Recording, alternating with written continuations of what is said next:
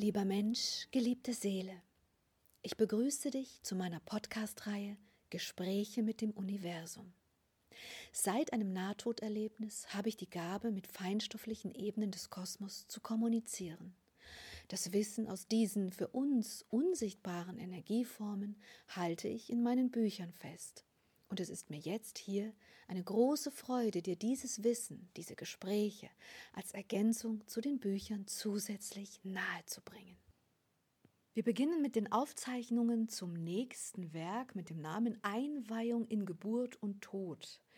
Das Werk ist unterteilt in zwei große Kapitel, weil zwei Wesenheiten sprechen. Einmal Anubis, der den Menschen bisher bekannt ist als das Wesen, das den Tod, den Übergang, also vom Leben aus, des, aus dem Leben begleitet. Und Freund der Indianer mit natürlich wieder mal auch ein paar Feedbacks, Ratschlägen und Tipps aus seiner aktuellen Perspektive. Also beginnen wir zu lesen. Ich bitte um die Erlaubnis, den Schutz und die Verbindung mit der Wesenheit Anubis zu sprechen. Ich begrüße dich, Anubis.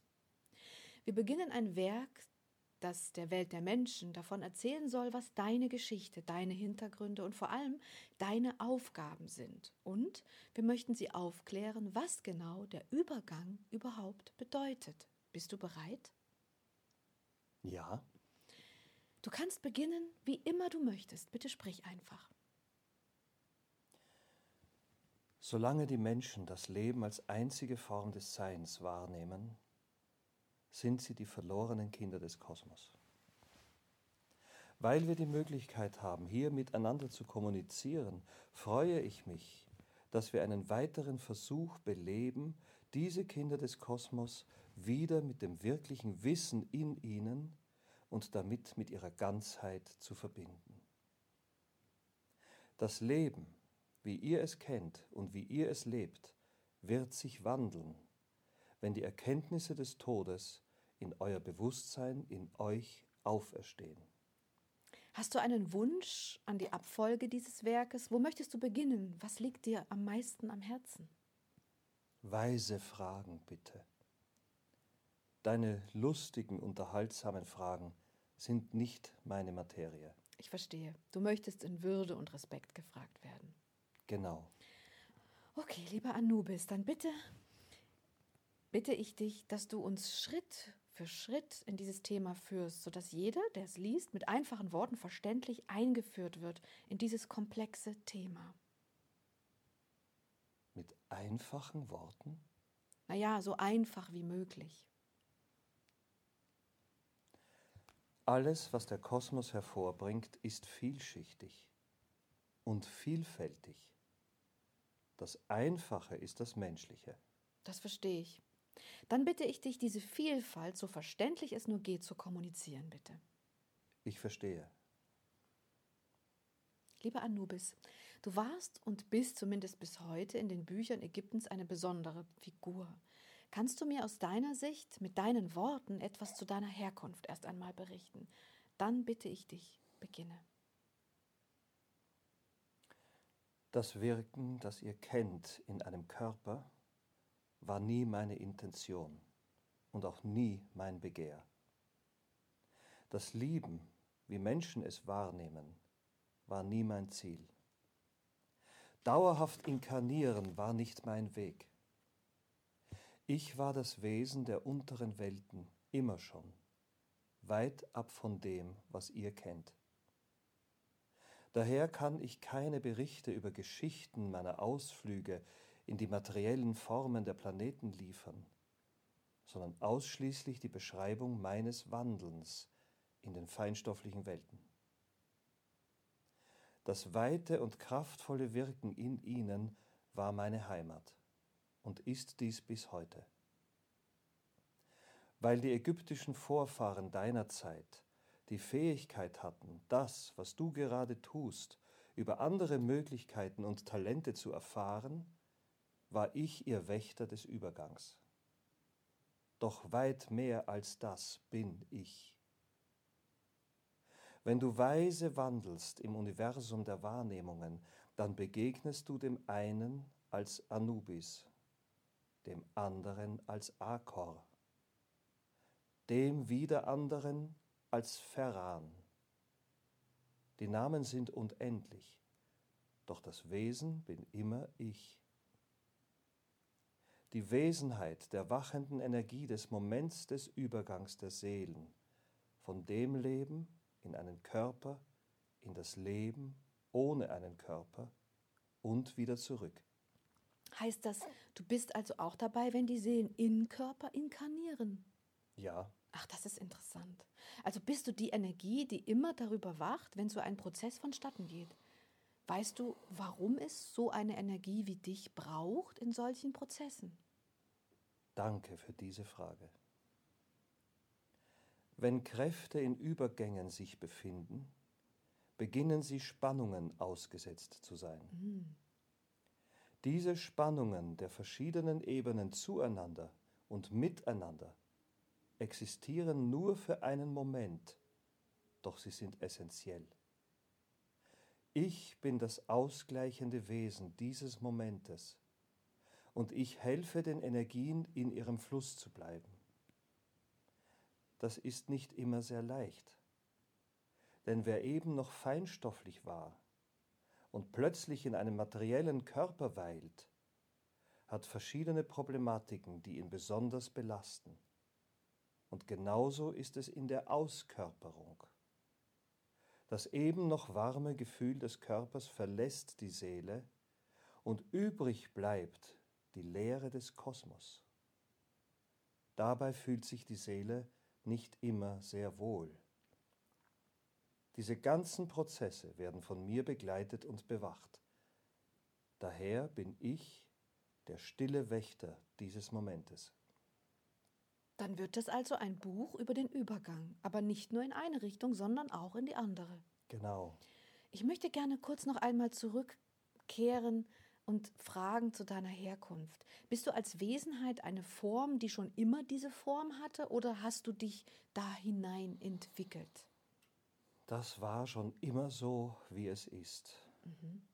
Ich war immer schon, was ich bin, und ich werde es immer bleiben.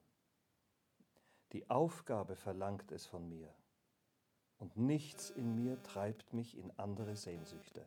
Aber der Kosmos ist im Wandel und es kann doch trotzdem sein, dass das passiert. Nein. Bist du eigentlich eine Energie wie eine Seele oder wie kann ich mir dich vorstellen, jetzt so rein bildlich? Weiß in der Farbe. Und hast du eine Form? Nein. Aber es muss doch eine Form geben. Bist du eine Art Energiefeld, ein individuelles Feld? Die weiße Farbe des Kosmos befindet sich überall, wie die Luft um dich herum. Ja, ja. Das bedeutet, dass ich keine Form habe, wie du sie kennst. Doch ich bin. Und ich bin bewusst in dem, was ich tue. Du fragst aus einer Art mathematischen, linearen und graphischen Verständnisses heraus. Doch Geometrie kann ich dir hier nicht bieten. Du zapfst die Frequenz dieser bewussten Form an, und diese bewusste Formlosigkeit, die ich habe, wird dir weiter antworten. Ah, ich verstehe, ich verstehe. Aber in Ägypten zum Beispiel haben sie dich schwarz dargestellt. Dazu kann ich nichts sagen. Diese Bilder sind Märchen der Menschen. Das ist vielleicht hilfreich gewesen, um die damalige Zeit in ihrem Verständnis von Leben und Tod besser zu verstehen. Doch letztlich war ich niemals schwarz und ich werde es auch nicht sein. Und soweit ich mich erinnere, wurdest du als Schakal dargestellt. So siehst du also nicht aus, oder? Nein. Weil die Menschen damals Schakale wie die dortigen Tiere des Übergangs zwischen Leben und Tod bezeichneten, gaben sie mir diese Form. Doch ich betone es gerne noch einmal. Ich habe keine solche Form.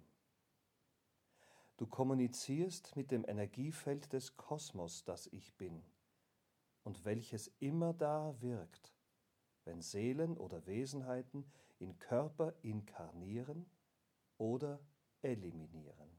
Eliminieren? Meinst du wirklich eliminieren? Eliminieren wäre das ausreichende Wort, denn weil der Körper von der Seele getrennt wird, ist es ein Eliminierungsprozess. Verstehe. Du bist also ein Energiefeld, groß, weit und unbeschreiblich, immer da. Damit ich ein Gefühl von deiner Größe und der Weite bekomme, möchte ich aber ganz gerne kurz mit dem Wissen, das ich bis jetzt habe, fragen, inwiefern du vielleicht mit einer anderen Kraft vergleichbar bist. Gibt es das? Kann man das fragen? Ja. Und? Kannst du mir den Vergleich nennen? Du weißt doch, wie alles durchdringend die Quelle wirkt. Mhm. Diese Kraft ist auch überall und immer da. Diese Kraft wirkt überall, wo Leben existiert und sogar dort, wo ohne Leben nur Materie existiert. Dabei fließen die Energien der Quelle durch die materiellen Formen hindurch und erschaffen über die Schwingungen ihrer eigenen Frequenzen die unterschiedlichen Formen der Materie.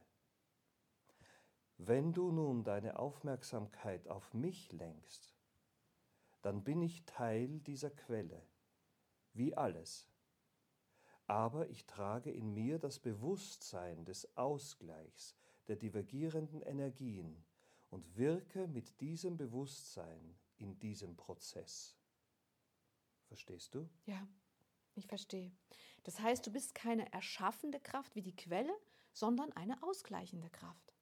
So ist es. Ah, das ist sehr interessant und gibt ein sehr verständliches Bild davon, wie du wirklich bist.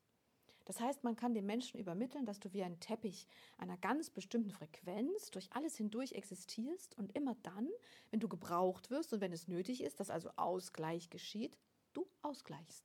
So ist es. Was wäre denn, wenn es dich nicht gäbe? Dann wäre die Wirkungskraft der Seelen um ein Vielfaches schwächer durch die Prozesse der Inkarnationen. Denn jede Geburt und jeder Austritt der Seelen aus den Körpern bedeutet eine kritische Phase. Dieser Prozess aber wird durch meine Existenz beschützt und balanciert diese Gefahr. Könnte man sagen, wenn diese Divergenz, diese Spannung nicht da wäre, dann bräuchte es dich gar nicht? Nein, weil du dadurch den Kosmos in Frage stellst. Doch alles, so wie es ist, hat seine Bedeutung. War immer schon so, wie es ist, wahrhaftig und richtig so, wie es ist, und wird es immer auch bleiben. Daher weilen die Kräfte weiter in ihren bestehenden Funktionen. Sie sind diese. Okay. Entschuldige bitte, wenn ich noch ein kleines bisschen tiefer gehe. Das heißt, du bist so sehr Bestandteil des Kosmos wie die Quelle selbst. Und es stellt sich nicht die Frage, was wäre, wenn. Denn du bist Teil dieses Prozesses von Stirb und Werde. Und den Prozess selbst gäbe es gar nicht, wenn auch du nicht wärst. Kann man das so sagen? Nein, weil das Leben wie auch das Beleben von organischen Körpern weit mehr ist, als ihr jemals verstehen werdet. Hm. Daher bitte, belasse es dabei, dass das Sein meiner Aufgabe immer schon so ist, wie es ist, war und sein wird, richtig und genau so gedacht war. Keine Wesenheit wirkt nur als Vertreib wie eine Blume durch den Äther, ohne Bewusstsein, als reiner Bestandteil der Natur des Kosmos. Alle sind sie beschäftigt in der Ordnung des Kosmos. Wieso nimmst du als Vergleich eine Blume im Äther? Du beschreibst doch auch die Natur deines Planeten gerne mit den schönen Bildern dieser Natur, richtig? Ja. Daher habe ich auf dein Bewusstsein zurückgegriffen und dieses Bild aufgegriffen. Hm. Die Blume im Äther ist etwas, das Schönheit bringt und wie in eurer Welt wirkt, doch niemals ohne Aufgabe. Jede einzelne der Blumen eurer Natur hat dazu beigetragen, dass die Natur so existiert, wie sie existiert. Aber sie besitzt kein Bewusstsein. Sie ist Teil von etwas Großem und Ganzem, aber anders als wir das sind. Hm, verstehe. als Teil des Ganzen. Das meine ich. Und du meinst, dass ihr nicht taumelnd und ziellos Teil des Ganzen seid, sondern dass ihr bewusste Ziele habt und dass ihr tatsächlich gerne das tut, was ihr tut und dass das sinnvoll ist. So ist es. Okay, also kommen wir weg von dem Bild des schwarzen Schakals aus Ägypten. Darum möchte ich dich bitten. Und wir kommen in die Breite eines weißen Meeres, einer Energiefrequenz, die überall wirkt und alles durchwirkt. Das so zu beschreiben. Darum bitte ich dich, ja. Gibt es wirklich keinen Ort im Kosmos, an dem du nicht wirkst? Das weiß ich nicht. Doch soweit ich mich erinnere, gibt es keinen. Hm. Es kann ja vielleicht auch sein, dass es bestimmte Bauten gibt, die in deinem Prozess eingegriffen haben, ohne es zu wissen. Also zum Beispiel, wenn jemand in einer Pyramide gestorben ist, vielleicht hast du dort weniger Eingriffsmöglichkeiten, weil dort eine ganz andere Energetik herrscht als in der Natur, in der normalen Natur. Eine weise Frage, Liebes. Dort hatte ich in der Tat weniger Kraft. Aber weißt du auch, warum das nicht schlimm war? Ach. Also, nach dem, was ich bis jetzt weiß, fand in der Pyramide so viel Energiebeschleunigung und Anhebung statt, dass dies wahrscheinlich sowieso schon relativ nah an dem Zustand des gar nicht mehr existieren in einem Körper war. Und man vielleicht durch diese Beschleunigung, sofern das stimmt, von alleine ohne Körper sein konnte. Ich weiß nicht, sag mir es mit deinen Worten vielleicht besser. Du beschreibst all dies etwas wenig ausgeformt. Hm. Die Pyramiden selbst haben dazu beigetragen, wenn eine Seele in ihr weilte, das Austreten dieser zu ermöglichen, ohne den Körper dabei zu schädigen.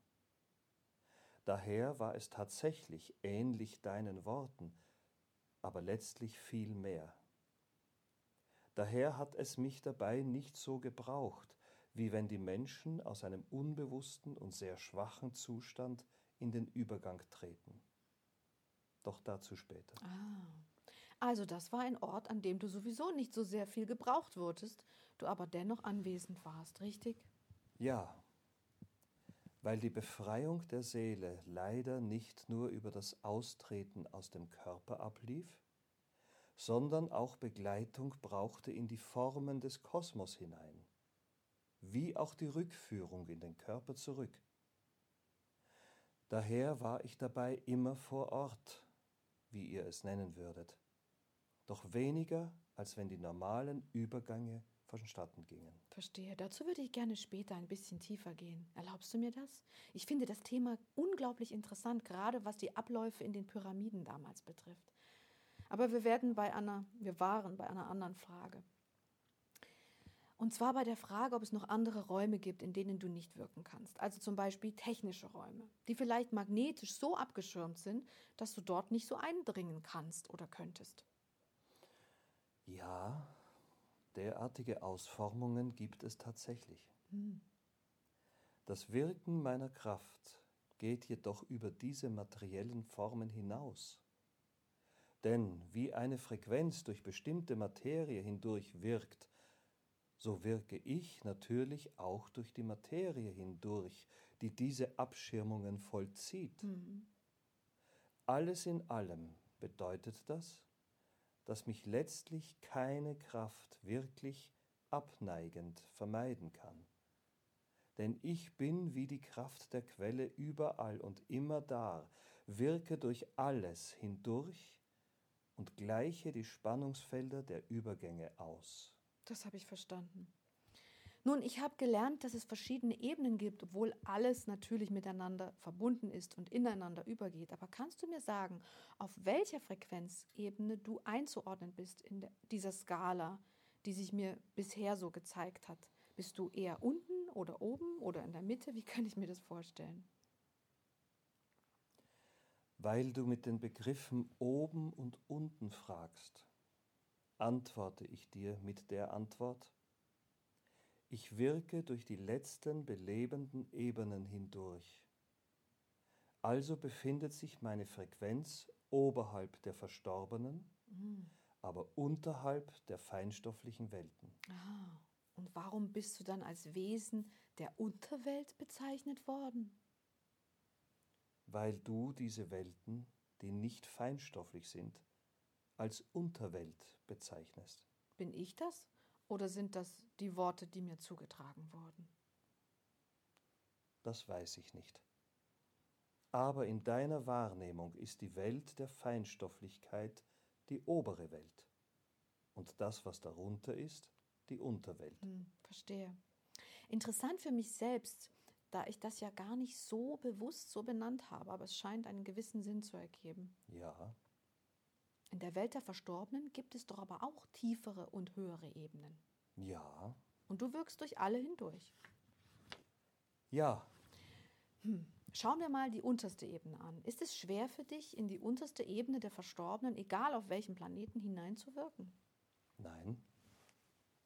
Überall dort, wo Seelenkräfte den Übergang vollziehen, wirke ich. Egal, wie niedrig schwingend die jeweilige Seele ist. Hm. Das verstehe ich, das macht Sinn. Ich sehe dich immer wieder als so eine Art Energieteppich. Wenn du das so siehst, dann ist das für dich das richtige Bild. Ja, weißt du, in dieser Welt würden wir sagen, wie ein Morgennebel, der über den Wäldern liegt. Über ihm ist dann der Himmel zu sehen und darunter ist es dunkel. Dort, wo die Landschaft darunter liegt. Hm. Aber der Nebel zwischen Himmel und Landschaft selbst, das bist du. Hm. Welch wirkungsvolles Bild. Das hast du schön beschrieben. Denn letztlich ist es diesem Bild sehr ähnlich. Hm. Danke. Darf ich dich Anubis nennen oder wie möchtest du das? Ja, das kannst du, wie du magst. Okay, ich bleibe bei Anubis. Das ist die Figur, die die Menschen schon lange Zeit kennen und um sie herum so viele Geschichten äh, existieren. Insofern, lieber Anubis, gibt es etwas, das du mir jetzt gerade noch einmal berichten möchtest? Ansonsten würde ich nämlich diese Session für heute beenden. Nein. Kannst du mir einen Hinweis geben, womit wir uns als nächstes beschäftigen?